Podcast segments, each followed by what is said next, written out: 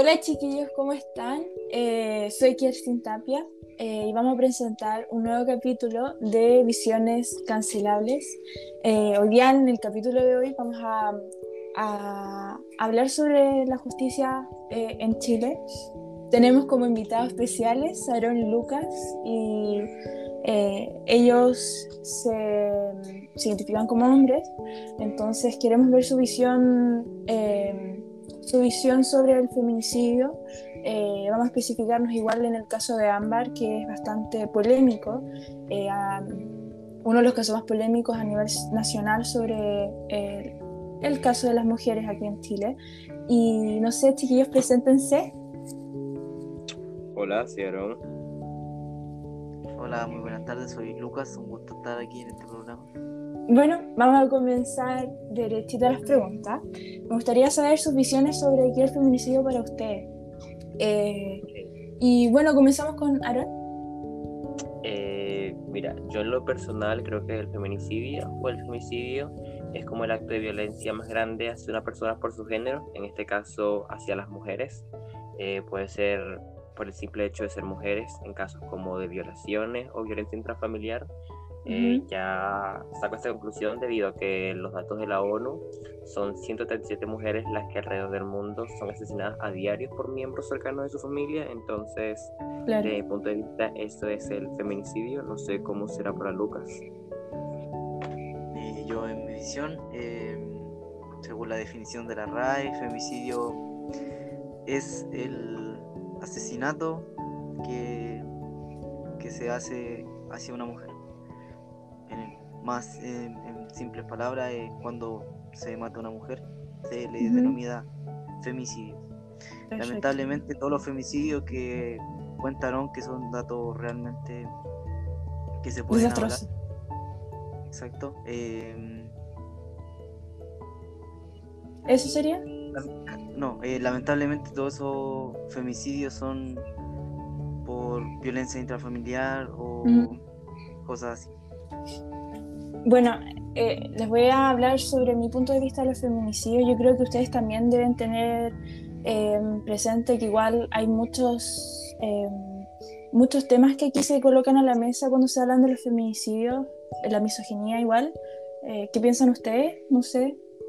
Ustedes saben lo que es misoginia, ¿cierto? O sea, eh, yo te puedo hablar de la misoginia, que no es solamente el hecho de el odio irracional hacia la mujer, sino que también hacia lo femenino. Eh, hay mucha misoginia internalizada hacia lo que es la, el, lo femenino en mujeres o incluso hasta en hombres. Eh, se repudia mucho, se le tiene mucho odio a lo que es todo esto, se puede llegar hasta la discriminación o a la violencia contra un hombre que sea femenino o incluso hasta una mujer que sea también muy femenina. Entonces, desde mi punto de vista, eso es como lo que tengo yo por concepto de la misoginia. Perfecto. Yo puedo dar mi opinión respecto a la misoginia, eh, ser misógeno igual como sociedad. Yo creo que eh, normalmente la misoginia no es como algo colectivo. El machismo sí. El machismo sí es eh, algo colectivo. yo creo que los hombres misógenos prefieren relacionarse con hombres, o sea, en el trabajo, en su, su ambiente. pero ser yo creo que el machista no odia a la mujer, eh, solo no la acepta parte de su sociedad, se podría decir, mientras que ser misógino, no, es que no la ve, claramente, no la ve como parte de su sociedad. Eh, pero eso es misógino y, y creo que, claro, es la veración de mujer o falta de confianza hacia ella. Yo creo que esto todo ha ocasionado igual a situaciones, bueno, esto ocasiona situaciones de odio tremendo eh, y hace muchos años que ha sido así, donde la mujer no se le eh, ha visto capaz de hacer cosas y lo justifican todo con opiniones eh, de anatomía biológica como justificación de rechazo hacia el liderazgo femenino. vamos a comenzar ahora, siento yo que la introducción hacia el caso de Ámbar, que es bastante dicho ahora por el tema del fallo de la justicia chilena con el asesino eh, Gustavo Bustamante, Hugo Bustamante, perdón. Eh, y no sé, ¿ustedes saben algo del caso de Amber? Eh, como una pequeña introducción, yo podría decir que primero deberíamos conocer a la víctima, que fue una chica de 16 años, Ámbar Cornejo específicamente, eh, una chica bastante normal como nosotros, tenía metas ya aclaradas a su edad, quería ser parte de la PDI, que es algo muy contradictorio. Eh, siento que en este caso hubieron muchas cosas raras, como por ejemplo el, hecho de que ella y su hermano entraban y salían del Sename. En mm. el mismo Sename fue abusada, entonces también hubo mm, algo, cosas muy raras como lo que fue el hecho del asesino de, de Ámbar, como lo fue Hugo. Entonces todo este tipo de cosas como que son bastante raras. Quisiera más que todo saber la opinión de Lucas y ese tipo de cosas para ver. Bueno, yo creo que respecto a lo que decía Aarón sobre el Sename, no es algo muy raro que niños sean violentados en este lugar donde deberían ser protegidos. Protegidos, claro. Ni tampoco que niños se fuguen y prefieran estar en las calles que en el Sename. Eso mm. no es para nada raro, tampoco es lo mejor para la gente. Yo siento que no hay como un seguimiento tampoco por parte del Sename hacia las personas que salen de sus, podríamos decir, de sus establecimientos. No se sigue perfectamente los casos de cada individuo por parte del servicio social, entonces creo que también hubo algo ahí como súper raro. Bueno, también este, avalando lo que dice Aaron, es un fallo del, del Estado al tratar de crear una corporación que trate de ayudar a estos jóvenes ciertos problemas. Mm. Pero también hablando del caso de Ámbar, eh, hay muchas negligencias eh, rondando este caso que llevaron a la muerte de Ámbar. Eh, uno de ellos es el, mismo asesino Bustamante que ha sido liberado por una conducta, también con otros presos que en el año 2013 creo, si no me equivoco, fueron liberados por el simple hecho de tener buena conducta que obviamente bajo la visión de cualquier ser humano, una persona asesina de dos, de un niño y de, un, de su expareja, su mujer, normal que pueda dar libre por la calle porque es un peligro social. Sí. Y yo, siento que es donde encontramos el, el fallo de la justicia hacia nosotros como ciudadanos. Ahí hubo un claro fallo porque no pudo haber sido Ámbar, pudimos haber sido nosotros incluso. Entonces, claro.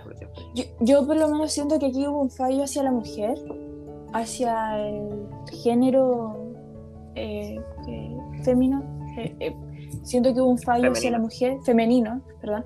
Em, un fallo hacia la mujer, siento yo, porque no se tomó en cuenta los años, eh, siendo realista, los años eh, que debió haber estado justamente y solamente por la conducta que él tuvo como recluso, se le liberó, pero no se, em, no se tomó en cuenta al fin y al cabo el mismo caso, caso del tambor, creo que se llama, em, con, por esta mujer. Em, se dejó libre a un asesino, un feminicida, y no se le tomó ninguna seriedad y ustedes ya saben lo que ocurrió ahora con el caso de, de Ámbar, esta chica que al final el Estado la dejó, la desamparó. Eh, y, y, eso, no sé, em, yo quería saber... yo quería saber era específicamente como cuáles fueron las fallas que hubo en el caso en sí, quisiera saber ese tipo de cosas. Yo también tengo, o sea, una visión también que pueden donde hay más fallas también, que es de parte de la justicia chilena. Ya ves. Que es por el, con la madre. Mm. a mi parecer, la madre no debería haber tenido la custodia de Ámbar porque era una persona que no estaba 100% en sus cabales psicológicos, porque no olvidemos que también como Hugo, la madre de Ámbar también estuvo eh, siendo parte, tramando este plan para asesinar a Ámbar. Mm. Antes de, que la madre de Ámbar tuviera su custodia, la tenía el padre, pero debido a múltiples hostigamientos de parte de la madre, la justicia y el padre le dieron la custodia a ella. Bueno, primero a la abuela y después la abuela a ella. Mm. Pero la justicia no debería haber permitido que Ámbar terminara en las manos de su madre porque no, tenía ni estabilidad psicológica ni económica. Igual, Luca, sí, igual me gustaría agregar que antes del caso de Ámbar, eh, la, cuando tenía, esta señora tenía la, en la custodia de su hija, tenía una pareja que tenía antecedentes de, de antecedentes de, de persona pedófilo, al fin y al cabo.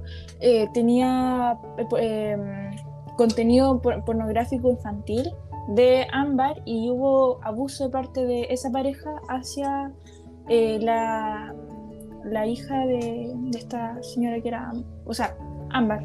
Em, entonces siento que igual por esa parte también hubo mucha negligencia, si ya se sabía que, mm, que esta señora no pudo hacerse cargo em, o tomó responsabilidad por parte eh, de Ámbar, cuando se supo este tema de la pornografía infantil, le dieron haberle quitado a la niña, pero como se sabe igual, quitársela hacia y dejársela hacia el Sename igual iba a ser una negligencia porque todos sabemos que el Sename no, no es el paraíso. Pero es que ahí em, nuevamente vemos cómo fallaron las instituciones del Estado que se encargan de cosas porque sinceramente si se le quitó la custodia a la madre primera parte porque se, se traspasó de nuevo a la madre nadie estaba pendiente tipo de cosas entonces siento que por esa parte de nuevo vemos más fallos por parte del Estado que son los, técnicamente los que causaron este, esta, este feminicidio mm. eh, em, no sé si ustedes sabrán o ustedes tendrán opiniones sobre qué se puede haber hecho mejor en este tipo de casos. Em, yo no sé, Lucas, ¿tú quieres comenzar?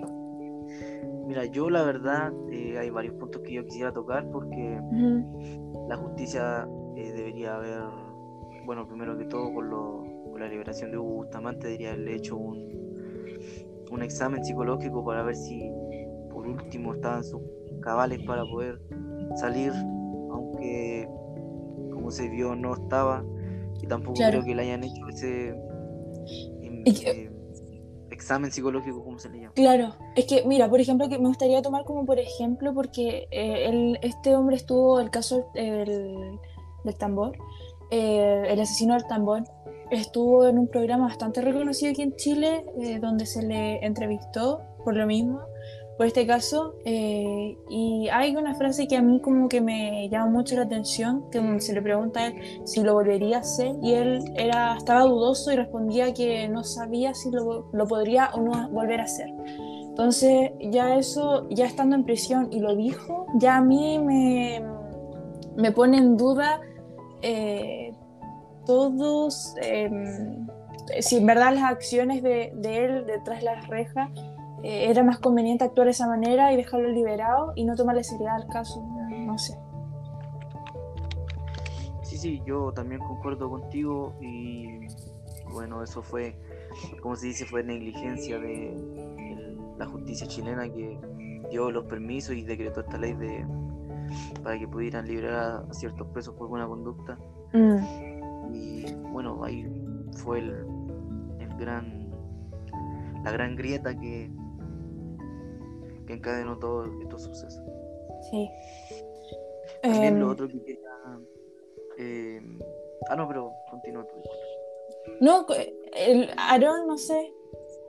Eh, mira, yo creo que una de las posibles soluciones que se le puede dar a este caso, ya que no que se pudo haber hecho, sino lo que ya se tiene que hacer en la actualidad, porque ya lo he hecho, hecho está, y no se puede eh, tomar, no se puede regresar el tiempo. Y siento que este caso debería pasar, no sé, a algo como más de justicia social por mano de las mujeres e implementar, no sé, algo que las mujeres, algo donde las mujeres sean capaces de generar leyes que, que las beneficien a ellas más que todo en este tipo de casos donde se les proteja a ellas mismas, eh, porque al fin y al cabo todos en, en este país somos iguales en dignidad, tenemos que tener los mismos derechos, eh, las mismas responsabilidades incluso, alcanzar, la, alcanzar la mayoría de edad, por lo que siento que este tipo de cosas deberían ser casos tomados obviamente por, por el Estado, como y darse cuenta que fue parte de negligencia de ellos mismos eh, y que no se actuó como se debió haber actuado desde un principio. Y siento que ya se nos ha demostrado que muchas veces ni siquiera en el mismo estado podemos confiar como al 100%, incluso peor aún siendo mujer. Entonces, siento que se deberían implementar nuevas leyes o algo más que todo hecho, más que todo hechas por personas o féminas que realmente conozcan del tema y que sepan cuáles son lo, el, lo mejor para su, su, colectivo, porque al fin y al cabo va a ser una ley creada y hecha por y para mujeres. Entonces siento que eso podría ser una de las posibles soluciones que se le podría dar al caso en la actualidad. Claro. Lo, lo bueno, por ejemplo, que ahora están el tema de los constituyentes que está con paridad. Eh, una de las constituciones en el mundo que recién se están creando con paridad eh, y incluyendo pueblos originarios. Eh, yo creo que igual eh, esas son actividades que, que empoderan el liderazgo femenino para cambios, porque yo, siendo mujer, muchas veces la falta de confianza provoca esta aversión hacia, hacia las mujeres y el odio mismo eh, muchas veces creado también eh, la misma mujer crea esta eh, misoginia igual entre ellas. Y el, el, caso de Ámbar como conclusión podría ser de que fue desamparada como muchos niños aquí en Chile